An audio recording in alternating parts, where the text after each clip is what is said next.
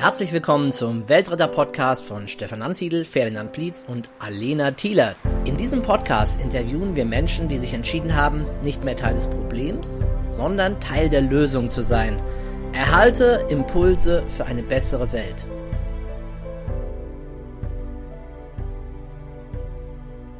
Herzlich willkommen zu einer neuen Folge des Weltretter Podcast. Mein Name ist Ferdinand Plietz und ich spreche heute persönlich mit Claudia Beringer. Claudia war eine Zeit lang meine Beraterin für nachhaltige und grüne Investments, bis sie sich entschieden hat, nochmal was anderes zu machen. Und alles, was sie bislang gemacht hat und für die Zukunft vorhat, finde ich sehr interessant. Deswegen freue ich mich, dich heute hier im Podcast zu haben. Herzlich willkommen, Claudia Werdinger. Ja, herzlich willkommen, Ferdinand. Ich freue mich, dass ich hier sein darf. Vielen Dank. Schön, ein persönliches Gespräch ist mir immer lieber. Schön, bei mir, dass du bei mir in der mhm. Firma bist zu dieser fortgeschrittenen Uhrzeit. Wird bestimmt ein spannendes Gespräch. Ja, bin ich mir auch sicher. Claudia, erzähl doch erstmal ein bisschen was über dich. Ja, ich bin jetzt 64 Jahre jung. Ich sage das deswegen, weil ich gesund 100 Jahre alt werden möchte und ich habe noch viele Pläne, weil ich möchte meine Lebens- und Finanzerfahrung unter die Menschen bringen, weil ich weiß, äh, dass äh, Finanzen wirklich ein Thema ist, wo es äh, sehr viele Vorbehalte gibt. Äh, das Thema wird verdrängt und es gibt ja so viele Dinge, über die man mit Menschen äh, ja, beim Thema Geld sprechen kann, ja. so dass ich jetzt nochmal als Finanzcoach anfangen möchte und auch meine nachhaltigen Gelderfahrungen mit einbeziehen möchte, genauso wie die äh, ganzheitliche Finanzberatung. Ja, mhm. Da freue ich mich jetzt schon drauf. Ich bin gerade dabei, mich vorzubereiten. Genau, wenn ich das richtig verstanden habe, du positionierst dich gerade neu als im Bereich Finanzcoaching. Genau. Kommst aber ursprünglich aus der Finanzberatung. Mhm. Erzähl doch mal ein bisschen was über deinen Werdegang, deine Ausbildung und deine Berufslaufbahn. Ja, eigentlich komme ich aus dem kaufmännischen Bereich, habe dann drei Kinder großgezogen und war sehr gut situiert. Und ähm, ich habe mich nie selbst um das Thema Geld gekümmert. Also typisch mhm. Frau, sage ich jetzt heute. Und äh, dann äh, ist es passiert, dass eben die Ehe nicht so gut ging. Das Geld ist nicht mehr jeden Monat geflossen. Mein Mann war höherer Beamter, also man musste sich wirklich nicht kümmern. Es war alles ein Automatismus. Und äh, ja, dann habe ich mir gedacht, hm, was jetzt? Ich äh, wollte was aus meinem Leben machen und habe auch gedacht, ja, boah, wenn Frauen wüssten, was da passieren kann, in welche Abhängigkeit man sich begibt, wenn man Kinder bekommt und daraus ist der innere Wunsch entstanden, ich möchte Frauen aufklären, ich möchte Vorträge halten äh, und sie einfach wachrütteln. Und da habe ich dann gemerkt, ich brauche eine Ausbildung dazu. Ja. Und da habe ich mir einen Partner gesucht. Das war ein christlich-evangelikales, evangelikales, äh, ethisches Finanzhaus. Mhm. Äh, da habe ich die Ausbildung gemacht äh, zum Fachberater für Finanzdienstleistungen und da war es auch so, dass man sehr mh, hm, praxisnah mit den Kunden gearbeitet hat, äh, weil man sich im Team getroffen hat, die Kunden anonymisiert besprochen. Also es war nicht nur Theorie, sondern sehr viel Praxis. Und es hat mir wahnsinnigen Spaß gemacht, weil ich es lieb, Menschen kennenzulernen. Ich bin neugierig auf Menschen und äh, möchte ihnen auch gern weiterhelfen. Wie alt warst du damals, als du gemerkt hast, also wenn ich es richtig verstanden habe, du hast Du warst im kaufmännischen Bereich tätig als Angestellte, dann wurdest du Mutter, hast drei Söhne. Ja. Und dann irgendwann hast du gemerkt, als es in deiner Ehe nicht mehr so gelaufen ist, dass du total abhängig bist. Genau. Wie alt warst du damals? Also ich war immer ehrenamtlich tätig. Das war wirklich auch so, dass ich immer beschäftigt war. Ich war dann, als die Krise kam, 44 äh, Jahre alt. Ui, okay. Ja. ja. Und da habe ich dann auch begonnen, äh, mich selbstständig zu machen und die Arbeit aufgenommen und immer wieder Ausbildungen gemacht, zum Beispiel Fachberater für nachhaltiges Investment ja. oder Generationenberatung. Ja, es ging immer weiter. Das ist mir persönlich auch sehr wichtig. Also ich liebe das auch, mich immer weiterzubilden mhm. und immer was Neues zu lernen. Bis zum letzten Tag. Genau, das sind wir, glaube ich, beide sehr wissbegierig. Mhm. Und dann hast du Finanzberaterin gelernt, also in dem Bereich Finanzen eine Ausbildung gemacht. Mhm. Und es war ja gleich auch im Bereich ethisch korrekte Geldanlagen, genau. wenn ich es richtig verstehe. Ja, damals schon ab 2003, so wie man heute sich Beratung vorstellt, dass der Mensch gesehen wird, wie tickt er. Ich wollte unbedingt immer die Menschen kennenlernen. Wer sind sie? Wo wollen sie hin? Was haben sie für Ziele? Was haben sie für Wünsche? Und daraus eben auch ein Finanzkonzept gemacht, das dem Menschen individuell entsprochen hat. Ergebnis offen. Weil man kennt es ja so, man geht in die Bank oder man kommt zum Versicherungsmenschen und der sagt, du brauchst einen Riester, der kennt dich gar nicht. Ja. ja und das ist Ja. eben der Unterschied. Ja. Du hättest ja auch diese konventionellen Geldanlagen, also so Bausparer und äh, irgendwelche Fonds von der Deutschen Bank auch verkaufen können und trotzdem den Kunden vielleicht vorher noch individueller beleuchten können. Wieso hast du dich für den Bereich nachhaltige und grüne Investments entschieden? Also erstmal wegen Bausparer, das spricht mich gerade an. Ich, äh, mein, mein Bruder ist bei Bausparunternehmen und der hat gesagt, geh doch dahin, da kriegst du Adressen, da kriegst du Kunden, das ist alles überhaupt nicht schwierig. Und da habe ich mich vorgestellt und da habe ich gemerkt, ja, wie ich da in was reingepresst wäre, wo ich Ziele habe, wo ich einen Menschen verkaufen muss, egal ob der es braucht oder nicht. Deswegen habe ich mich für die Freiheit entschieden. Das ist schon mal das eine. Ja, Freiheit ist gut. Ja. Ja, weil ich könnte es nie Menschen irgendwas verkaufen, nur dass ich meine Ziele erfülle. ja. Und äh, das Zweite, äh, warum nachhaltige Geldanlagen? Ja, seit den 80ern dicke ich schon so. Ich, äh, ich kann mir nicht vorstellen, dass meine Kunden in Rüstungsindustrie oder Lebensmittelspekulation oder sonstige schlimmen Dinge investieren. Und das ist für mich gesetzt, auch wenn ich das dann nach außen gezeigt habe, dass ich nachhaltig, ähm, nachhaltige Beraterin bin. Das war für mich selbstverständlich, dass ich das tue. ja. Ja, schon mal aus der eigenen Gesinnung heraus. Du hast jetzt gerade von den 80er, 80ern gesprochen, also engagierst dich dann wohl schon länger für den Fortbestand einer intakten Umwelt und einer enkeltauglichen Welt, oder? Ja, genau so ist es ja. Wie hat es angefangen? Ja, ich war sehr unbedarft, bis meine Kinder auf die Welt kamen. Da bin ich dann plötzlich aufgewacht. 81, 84 und 89 war das. Und da fing es ja so an mit dem Waldsterben, dass man bewusst wurde. Dann kam Tschernobyl. Und ich habe mich erst politisch versucht bei den Gründungsgrünen, habe aber gemerkt, ich bin keine politische Person, habe mich dann anderweitig immer engagiert. Äh, aber äh, das war mir auch wichtig, im Alltag diese Gedanken äh, mit einfließen zu lassen. Ähm, ich weiß nicht, damals gab es diese Brucker-Bewegung. Ich habe äh, ernährungstechnisch Frischkornbrei und Demeter und so weiter. Das war für mich damals schon unbedingt das Muss. Und Ja. lieber regional essen, saisonal.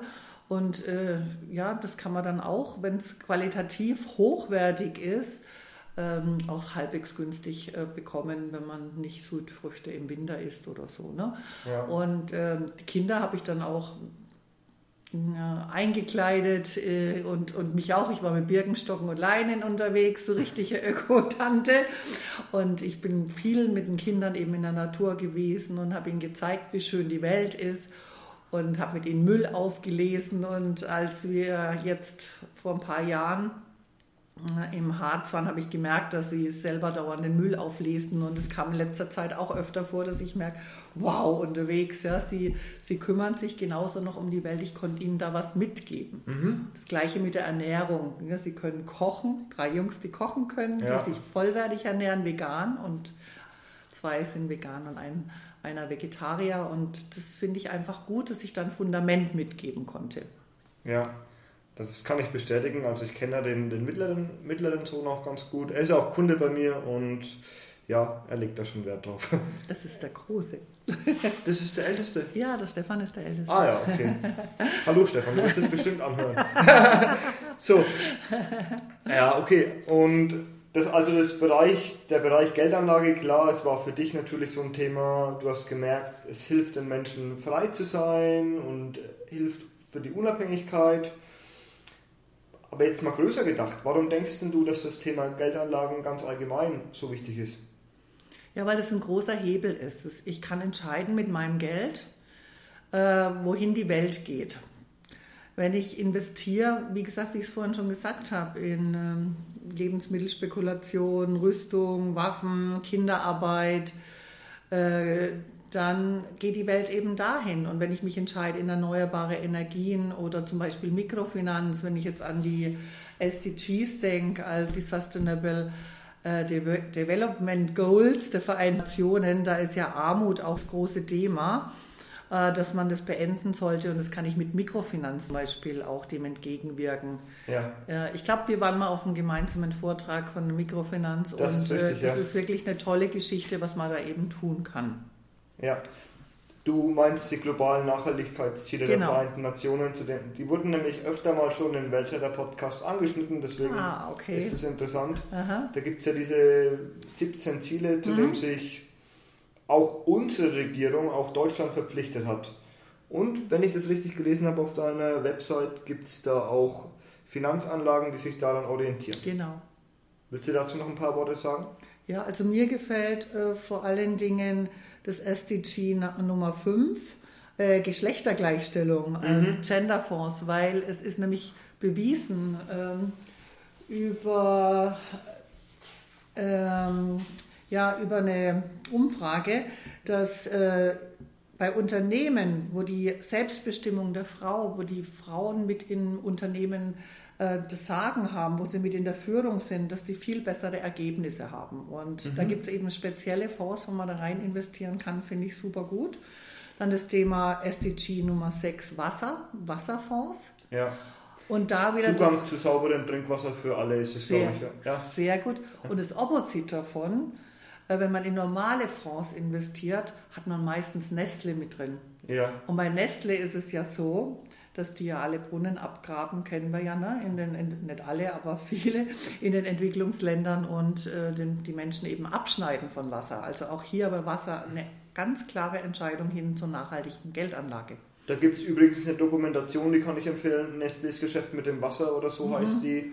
Einfach mal Nestle und Wasser bei YouTube eingeben. Das ist wirklich eine, ja, ich kann eigentlich, eigentlich kann man nur sagen, schockierende Dokumentation. Ja, und da Ja. muss man sagen, in wirklich ganz vielen Fonds ist Nestle beinhaltet und die haben eine sehr gute Rendite.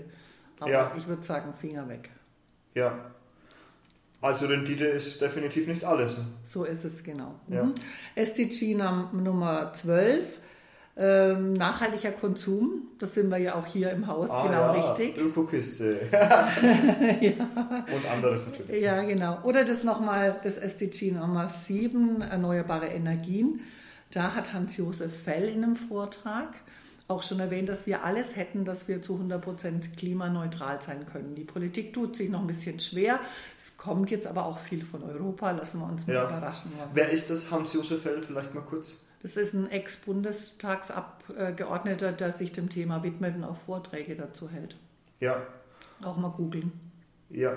Würdest du sagen, dass dieses ganze Thema, dieses Interesse für Nachhaltigkeit und auch diese, gibt es da auch so eine, einen Aufschwung für nachhaltige Geldanlagen? Ich bin mir manchmal nicht sicher, ob wir in einer Blase leben und nur wir, weil wir uns dafür interessieren und uns mit diesen Leuten abgeben, nur uns kommt es so vor, als ob es da so einen Aufschwung gerade gäbe oder ist es tatsächlich so, dass sich da mordsmäßig was tut? Es tut sich was, es tut sich ständig was. Ich habe jetzt leider keine Zahlen da. Ähm, Aber die Leute wachen schon auf und wie gesagt, es kommt auch von der EU, dass da immer mehr umgesetzt werden muss. Und äh, oft bedarf es ja einem Muss, dass die Menschen dann umdenken, weil sie es oft auch nicht wissen oder weil sie nicht die richtige Beratung haben. Deswegen habe ich mich nicht als äh, nachhaltige Beraterin nach außen gezeigt, sondern wer zu mir gekommen ist, hat automatisch Nachhaltigkeit gekriegt. Also kamen da Menschen außerhalb meiner Blase. Ja. Und das finde ich nämlich wichtig. Ja, also dein Ruf ist dir da auch einfach vorausgeeilt, als du noch in einem klassischen als Finanzberaterin tätig warst und deswegen bin ich dann auch irgendwann bei dir gelandet. ja. Ja, schön. Und jetzt positionierst du dich gerade neu und schneidest das Thema Finanzcoaching an. Da willst du dich jetzt, da willst du jetzt mit anfangen. Ja, ich möchte wieder zurück, back to the roots und Frauen Mut machen, die, das Thema Geld wirklich genau anzuschauen Aus und nicht zu Erfahrung. verdrängen, aus eigener Erfahrung, ja. Ja, Weil was ich so die letzten Jahre eben auch erlebt habe, was man sieht, Frauen mit 50, 60, die dann geschieden werden, ja, die eine Rente haben von 500, 600 Euro, was machen die dann später mal? Ja. Und wenn man so 20, 30 ist, wo auch der Zinseszinseffekt noch so wirkt, dass man mit wenig Geld viel erreichen kann, da kümmern sich viele eben leider nicht um das Thema. Sie konsumieren und wachen dann viel zu spät auf. Und da möchte ich eben so, so gut es geht, viele Menschen und viele Frauen aufrütteln, wachrütteln. Kannst du dir jetzt schon, kannst du das jetzt schon abschätzen, welches Klientel mit welchen Themen da zu dir kommt? Also es kommt darauf an, was ich mache. Ich möchte Vorträge ausarbeiten, halten. Da habe ich schon einige Coacherinnen, zu denen ich, mit denen ich zusammenarbeite. Da ist schon ein Angebot da. Äh, da werden, denke ich, verschiedene Frauen eingeladen werden. Äh, dann möchte ich in Social Media so Gruppencoachings bieten. Äh, ja, meine Zielgruppe, ich wünsche mir auch 30-Jährige, dass sie eben auch was davon haben, aber mein Herz schlägt auch für 50 plus. Ja, in dem Alter, wo ja. ich selbst eben bin, ja. weil man da eben auch viele Entscheidungen zu treffen hat, was jetzt dann das Alter und so betrifft. Genau, das ist ein gutes Stichwort. Du hast ja gleich am Anfang gesagt, du bist 64 mhm. und du positionierst dich gerade neu. Ja, für die nächsten 15 Jahre. genau, genau da will ich jetzt gerade drauf zu sprechen kommen, Claudia. Warum machst du das nochmal? Ja, erstens bin ich innerlich total jung geblieben. Ich habe auch ganz junge Freundinnen. Und trotzdem habe ich so viel Lebenserfahrung und auch die Finanzerfahrung, die ich jetzt gesammelt habe, die nimmt, mich nie, nimmt mir niemand mehr. Und ich gehe davon aus, dass ich gesund 100 werde. Und ich kann mir jetzt nicht vorstellen, in Rente zu gehen, die Füße hochzulegen und nichts mehr zu tun, sondern ich sehe das als einen Auftrag, den ich habe, ja, den, den ich mit Leidenschaft leben möchte. Und ich finde es so wichtig, dass Menschen in meinem Alter und auch Eltern noch Aufgaben haben und sich nicht um sich selbst drehen, um Krankheiten, schön, wenn man sich um Enkel kümmern kann. Ich, also ich habe noch keine, aber trotzdem möchte ich der Gesellschaft auch dienen und nicht nur mich um mich selbst und der Familie kümmern. Das ist mir schon ein Anliegen. Also das dein Lebensentwurf Rente, das kannst du jetzt nicht, ist jetzt nicht für dich. Nein, 100% Rente nicht. Ich möchte natürlich schon im Flow auch arbeiten und nicht mehr hm, so wie ich die letzten Jahre eben gearbeitet habe. Ne? Kein Acht-Stunden-Tag mehr und nicht das Wochenende noch dazu, sondern schon äh, mit dem rechten Maß, wie man sagt. Ja. Die Regel.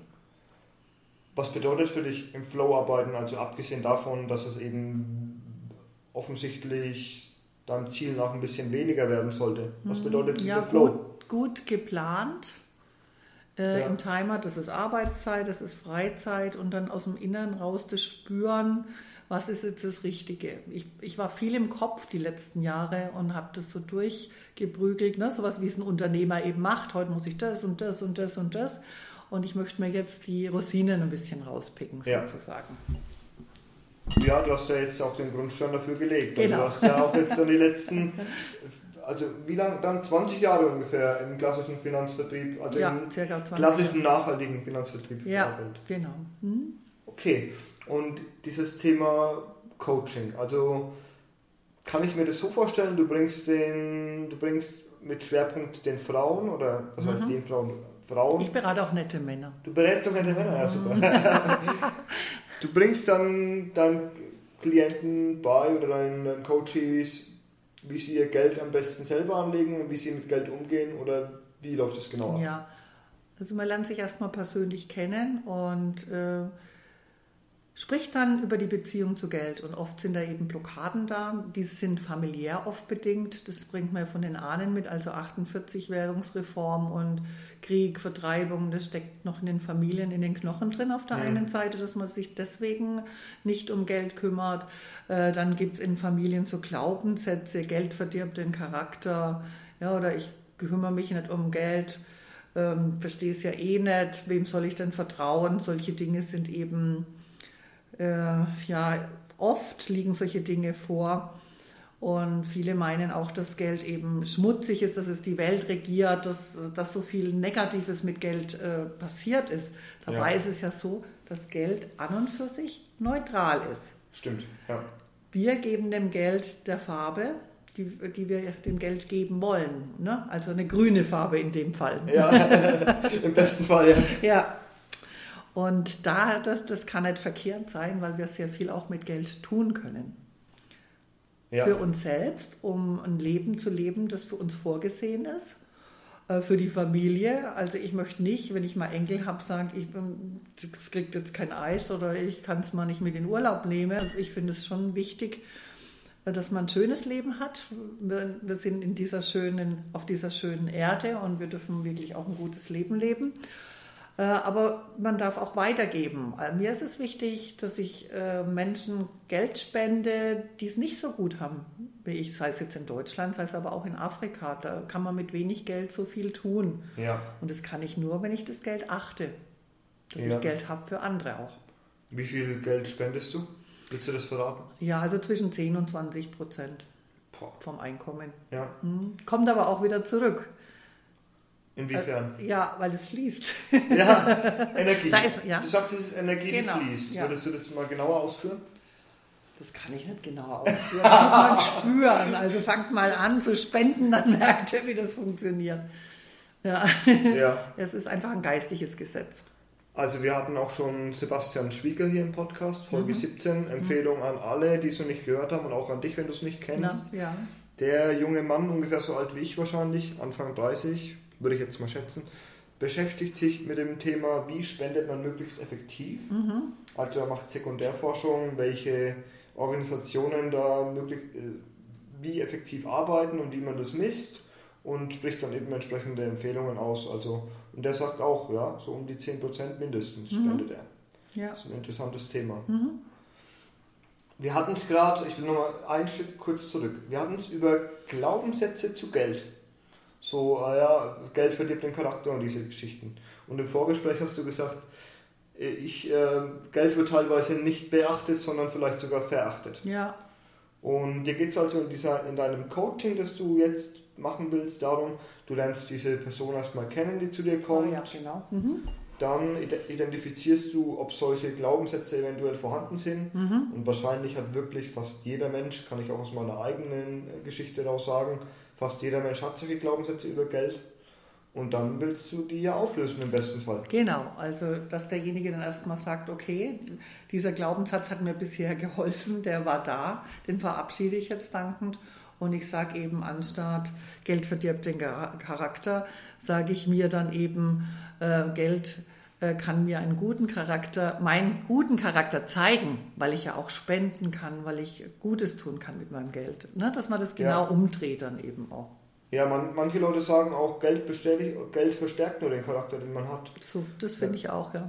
Ja, und ich glaube, also das, das ist auf jeden Fall mal ein Gedanken wert. Mhm. Verstärkt den Charakter. Das heißt, wenn ich jetzt viel Geld habe und ein guter Mensch bin, dann setze ich das viele Geld für gute Sachen ein. Und wenn ich sowieso schon ein schlechter Mensch bin, der viel Geld hat, setze ich es womöglich für schlechte Sachen So, ein. also so denke ich auch, ja. ja. Und die Frage habe ich dann vorhin nicht ganz äh, weiter ausgeführt.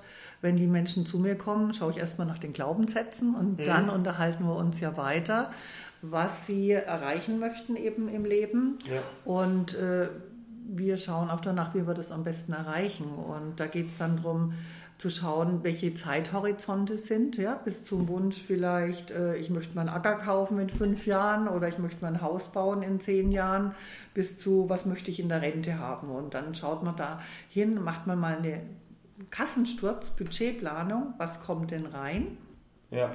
Was geht raus monatlich für feste Kosten, was brauche ich für Lebenshaltungskosten. Und dass man wirklich mal drauf schaut und nicht das Geld so durch die Finger rennen lässt. Ich sage auch immer, sich am Anfang vom Monat selbst bezahlen. Also angenommen, ich verdiene 2000 Euro Ja. und ich weiß, nach Abzug der Kosten bleiben mir äh, noch 500 Euro. Äh, dann teile ich die vielleicht auf, dass ich einen Teil in die Liquidität nehme und einen Teil auf dem- oder, oder alles aufs Tageskonto, also auf jeden Fall weg. Wenn ich mich selbst bezahle, das Geld einfach mal weg, weil äh, bei vielen ist es so, dass sie das Geld ausgeben, das auf dem Konto ist. Und es kommt dann immer ein Konsumkreislauf und selbst habe ich nichts davon. Ja. Also dieses Selbstbezahlen finde ich sehr wichtig. Und wenn man das angeschaut hat und genug Liquidität, Liquidität da ist, dann schaut man eben auch nach den übrigen Sparraten, in was man investieren möchte. Ja, wo, liegt, wo ist das Herz? Wo möchte ich hin investieren? Und was mag ich überhaupt nicht? Zeigst du dann den Menschen nur in Anführungszeichen als, als Coach, wie sie investieren? Also du bringst es diesen Menschen bei oder bleibst du dann schon noch an deren Seite und ähm, schaust nochmal selber über das Depot drüber? Wie ist das geplant von dir? Also es gibt ja noch mehr Themen, ähm, außerdem, was ich jetzt gerade gesagt habe, über Risiken sprechen und eben detailliert alles ausarbeiten. Und ich finde auch das Buch, ich weiß nicht, ob man sagen darf, zum Beispiel Madame Moneypenny, die macht ja so was Ähnliches und das finde ich wirklich gut. Mhm. Die ähm, macht den Frauen auch Mut, endlich ihr Leben in die Hand zu nehmen, aber die lässt sie dann stehen und sagt, kauft ETFs. Und so wie ich meine Frauen kennengelernt habe, sind sie da überfordert. Ja. Man sollte sie an die Hand nehmen und ihnen noch aufzeichnen, auch was sie machen können, mit wem vielleicht, ja, dass man das auch ausarbeitet zusammen dass sie zusammen ein Stück Weg mit einem Partner gehen können, mit einer Partnerin. Das glaube ich auch. Gerade das ist ja wirklich ein längerer Prozess, wenn da vorher schwerwiegende negative Glaubenssätze vielleicht Bestand hatten und dann coachst du die mal einen Monat und dann, zu glauben, jetzt kriegen die ihr Finanzhaushalt selber im Griff, ist, glaube ich, ein bisschen leicht nicht. Ja, es ist nämlich, das Thema ist ja so komplex. Ja. Da gibt es so viele Fragen und bevor man das Handtuch wieder schmeißt, braucht man da schon wirklich äh, längerfristig jemanden an der Seite. Ich meine, das kennt ja auch jeder, der sich selbst viel weiterbildet und in der Persönlichkeitsentwicklung viele Seminare besucht und so weiter. Man kommt von so einem Coaching oder Seminar und ist total euphorisiert mhm. und denkt sich, ja, zack, das setzt sich jetzt alles um, wunderbar. Und am nächsten Tag packt er dann wieder irgendwas, was im Alltag total einnehmend ist und dann wird es doch nichts. Ja, ja so ist es. Ja. Man sollte da beständig dranbleiben. Und ich habe gemerkt, dass vielen das erstmal zuwider ist. Ich muss mich jetzt um mein Geld kümmern. Ja. Und oh, was ist dann noch alles zu tun? Und das ist aber wie bei einer Zwiebelschale. Von oben nach unten wird es immer einfacher, je weiter man fortschreitet. Und plötzlich, ah, oh, es macht mir Spaß. ja. ja? Auf jeden Fall. Mhm. Madame Moneypenny hast du gerade angesprochen, das mhm. ist ein Buch, oder? Also das ist wahrscheinlich ja, eine Frau, die sich so nennt. Aber Natascha Wegelin heißt die Autorin. Ah, ja. Und die ist, äh, hat keinen Hintergrund als Finanzberaterin, sondern sie ist einfach Bloggerin. Ja. Äh, und das ist eben auch das, sie äh, schreibt äh, nicht unbedingt ähm, als Profi, sondern sie hat sich das Thema zu Herzen genommen, weil sie erkannt hat, Menschen, äh, die Frauen tun zu wenig. Ja. Macht sie aber sehr gut. Ja. Und auch wenn dein Buch jetzt noch ein bisschen weiter weg ist, aber willst du schon mal kurz so umreißen? Du planst ja jetzt auch gerade ein eigenes ja, Buch. Ja, ich habe gerade begonnen. Ja. Ich mache gerade Stoffsammlung. Äh, ich möchte durch mein Leben Frauen Mut machen und durch die Geschichten von anderen eben auch äh, das Thema Geld wirklich ernst zu nehmen und in Freude umzuwandeln. Äh, ja, einfach, ich denke, so Storytelling, so Geschichten, da merkt man das wirklich am ehesten, dass man es angehen sollte und eben auch mit Tipps und Tricks, wie ich das angehen kann. Ne? So als erste Hilfe schon mal. Ja. Und ich plane nächstes Jahr noch was anderes mit einer Schauspielerin. Äh, die äh, hat eine Figur, Gerdi Preuß heißt die, so eine Ostwestfalin, obwohl sie jetzt in Franken wohnt. Ja. Und mit der möchte ich das Thema Altersvorsorge eben auch bühnenreif bringen. Hammer. Ja, ja, weil es ist so, man hört es immer, ja, wie die Nachrichten, man hört es Altersvorsorge, Altersvorsorge, Alters. Man kann es schon immer hören. Das ist so langweilig. Ja, also deswegen spannend machen. Ja, klar. Ja, glaube ich auch echt cool. Das ist genau das, was ich so in der Anmoderation gesagt habe. Alles, was du bis jetzt gemacht hast und was du noch planst, ist bestimmt spannend für die Weltretter-Community zu erfahren. ja, wir können ja mal wieder nächstes Jahr, wenn ich, dann stelle ich mein Buch vor. du bist auch noch im Verein für Nachhaltigkeit in einer höheren Position. Musst du mir mal kurz helfen, in welcher? Ja, ich bin im Vorstand, bin zweiter ja. Vorstand im Verein mit Sitz in Freising und es macht richtig Spaß, weil da kann ich auch was bewegen. Mhm. Was macht der Verein? Ja, der kümmert sich um alle nachhaltigen Themen. Äh, zum Beispiel Ernährung, da gibt es ein richtig tolles Programm. Also wer in verantwortlicher Position in einem Kindergarten, in einer Schule, in einer sonstigen Institution ist und da Material braucht, äh, vielleicht, ich weiß nicht, Kontakt zu mir oder zu dir, dass ich es dir gebe. Ne, gerne direkt zu dir. Ja. Wir, ich frage dich dann später auch noch, wie man Kontakt zu dir ja, aufnehmen kann. Ja, also wir haben dann ganz tolles, ausgearbeitetes Programm Ja. dass man das durchlaufen kann, das, weil vernünftige Ernährung, das tut dir wirklich so Not Ja, stimmt. für den ganzen Körper, aber auch für den Kopf. Ich denke immer mit der Ernährung, die die Kinder heute haben, da verschleimt ja der Kopf, also die können ja gar nicht mehr richtig denken, der Fernseher dann noch oben drauf. Also freie Kinder ist schon mal die Grundlage, eine gute Ernährung. Das sage ich dir ja auch nichts Neues. Da rennst du Und bei mir das- offene Türen ein. das Programm ist schon mal toll oder wir haben sehr viele Wissenschaftler eben auch oder Politiker, ganz viele Dinge eben auch erneuerbare Energien, jetzt auch Klimawandel-Sachen ausgearbeitet werden.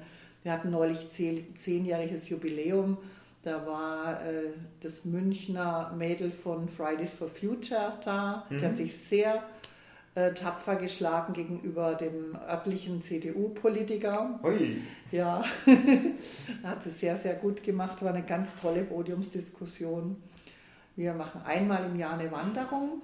Äh, letztes Jahr waren wir in Ephofen.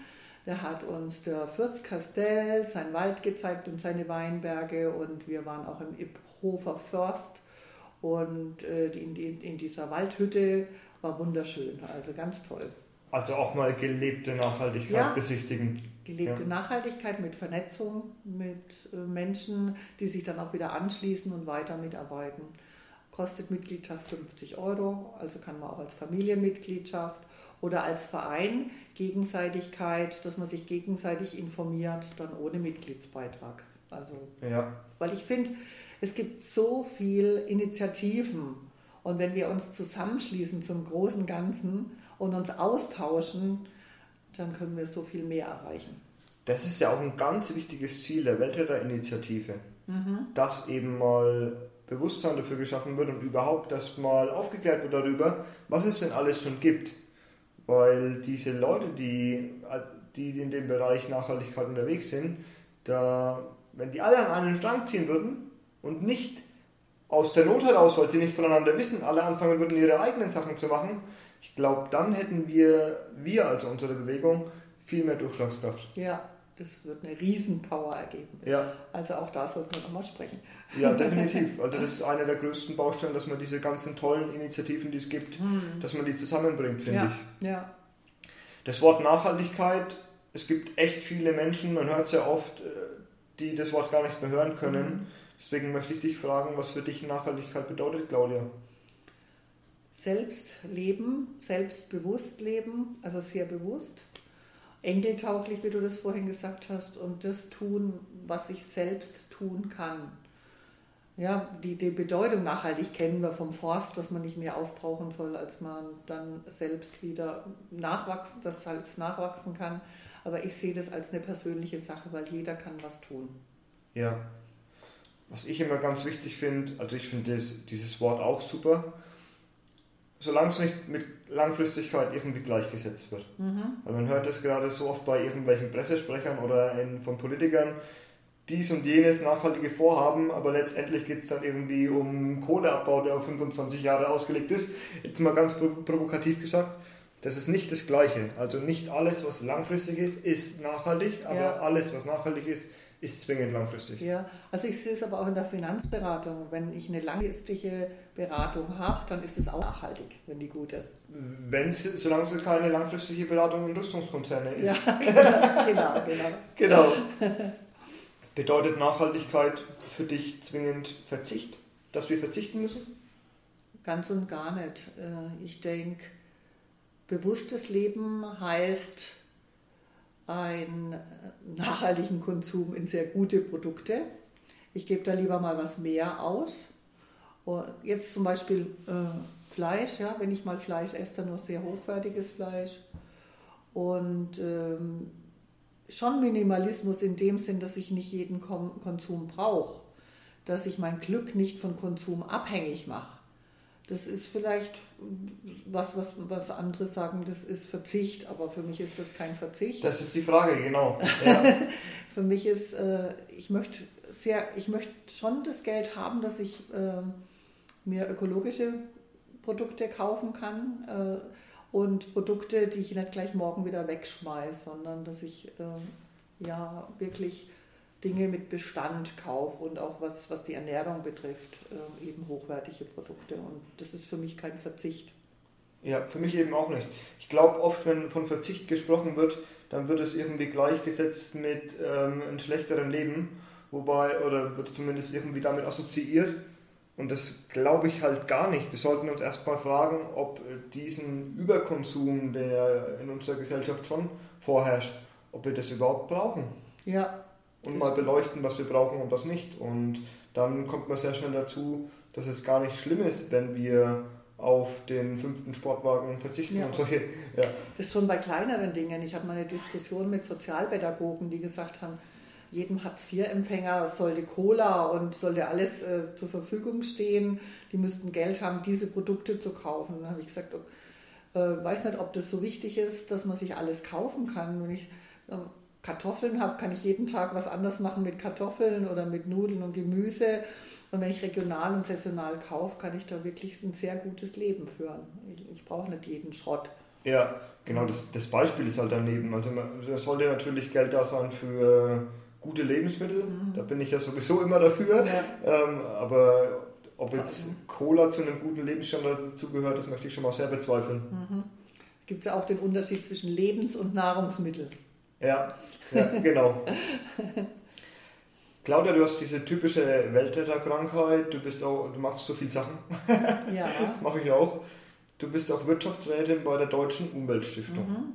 Was bedeutet das? Was macht ihr? Ja, da gibt es äh, zum Beispiel auch Crowdfunding für verschiedene Projekte. Die Wirtschaftsräte, die treffen sich, um verschiedene Projekte auszuarbeiten. Äh, ich war schon da auch in Berlin und der mm, Professor Weizsäcker war zum Beispiel da, der ist auch Wirtschafts-, äh, bei den Wirtschaftsräten der Deutschen Umweltstiftung, hat sein Buch Faktor 5 vorgestellt. Mhm. Äh, das ist nämlich auch so eine Sache, dass wir denken, wir ändern die Welt nur allein mit ökologischen Maßnahmen, mit nachhaltigem Leben. Ressourceneinsparung finde ich auch sehr wichtig. Ja. Und das vielleicht, das fällt mir jetzt noch ein zum besseren Verständnis, weil viele nämlich sagen, nachhaltige Geldanlagen, da ist doch zum Beispiel Henkel drin. Das kann doch gar nichts sein, das ist doch alles nur ja, Schmu, sagt man jetzt auf mhm. Fränkisch. Ja, das sieht vielleicht so aus, aber Henkel hat äh, wirklich einen Nachhaltigkeitsbericht, das sich sehen lassen kann. Und äh, die, diese ähm, Konzerne, die sind immer die Besten ihrer Klasse. Ja. Und die sparen zum Beispiel Lösungsmittel ein, die machen komprimierte Waschmittel, die sparen Verpackung ein, die haben super gute Arbeitsplätze. Äh, Wasser, weiß ich, habe ich schon gesagt, schauen, dass es wirklich wenig Wasser auch brauchen. Also da geschieht so viel bei konventionellen Firmen. Ja. Und es ist in dem Buch Faktor 5 eben auch erklärt, dass das unbedingt nötig ist, dass wir auch solche Firmen und solche Dinge unterstützen. Aber jetzt, das ist mir jetzt eingefallen zum Thema, weil ich da eben Zugang habe durch die Umweltstiftung. Genau, was, aber was macht diese Stiftung dann genau, diese Deutsche Umweltstiftung, und was machst du in der Position als Wirtschaftsrätin? Ja, die Deutsche Umweltstiftung ist global auch bei vielen Projekten eben engagiert. Mhm.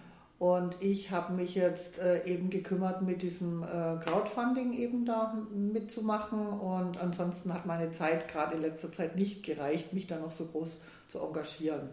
Ich habe mich jetzt mehr auf den Verein für Nachhaltigkeit ja. positioniert. Noch ein Satz von mir zu Henkel zum Beispiel, weil ich das auch problematisch finde, dass Firmen, manchmal scheint es mir so allein wegen ihrer Größe schon irgendwie im Verruf sind. Ich meine, diese großen Firmen, die brauchen wir schon auch. Und wenn die anfangen, ein Zeichen zu setzen, dann haben die umso mehr Durchschlagskraft womöglich auch und Potenzial, andere auch mit anzustecken damit. Mhm. Ja. Und unsere Mitbürger, die kaufen eben auch Henkel-Produkte und keine Produkte aus dem Biomarkt. Ja. Und so sind die dann auch beteiligt, die Welt ein bisschen besser zu machen. Ja. Claudia, ich habe noch unsere zwei wichtige Fragen für dich zum Ende hin. Das eine hast du schon mal angerissen, aber ich stelle das, ich frage dich trotzdem nochmal, dich als Mutter, ich frage das alle Eltern, die bei mir im Podcast sind. Mhm. Was müssen wir denn unserem Nachwuchs so mitgeben? Was findest du denn wichtig, also jetzt speziell? Ja, ein bewusstes Leben, mhm. Äh, sich selbst zu respektieren und zu lieben, mit sich selbst im Reinen zu sein dann kann man auch ganz anders mit äh, der Umwelt umgehen, wenn man sich selbst annimmt, wie man ist und liebt und, der, und wenn man dann noch in der Berufung lebt, in die man hat, also weswegen man auf die Welt gekommen ist, dann ist es ja ganz toll, dann kann man ganz viel verändern in dieser Welt. Und äh, was ich meinen Kindern noch mitgegeben habe, das Multikulturelle, dass man äh, ja jeden Menschen auf dieser Welt respektiert, egal äh, welche Hautfarbe, welche Nationalität ja. oder ob er hindert oder nicht, ne, dass jeder Mensch besonders eben ist und dass man sich respektiert. Cool. Ich glaube, jetzt hast du die Weltretterfrage schon mit erschlagen. Die lautet nämlich immer, was braucht die Welt am allermeisten, Claudia? Liebe. Liebe. Ja. Liebe. Und wenn man von Liebe das I rausnimmt, dann heißt Lebe, Leben. Leben mit Liebe, ja. ja. Mhm. Wunderschön. Gibt es noch was, was du der Community gerne zum Abschluss sagen willst? Naja, vielleicht, wenn viele kleine Menschen an vielen kleinen Orten kleine Dinge tun, dann lässt sich das Gesicht der Welt verändern. In dem Sinn, packen wir es an. Packen wir es an. Vielen Dank, Claudia Beringer. Gerne geschehen, Ferdinand. Das war eine Folge des Weltretter Podcasts. Möchtest auch du Teil der Lösung werden? Dann geh auf www.welt-retter.org und mach mit.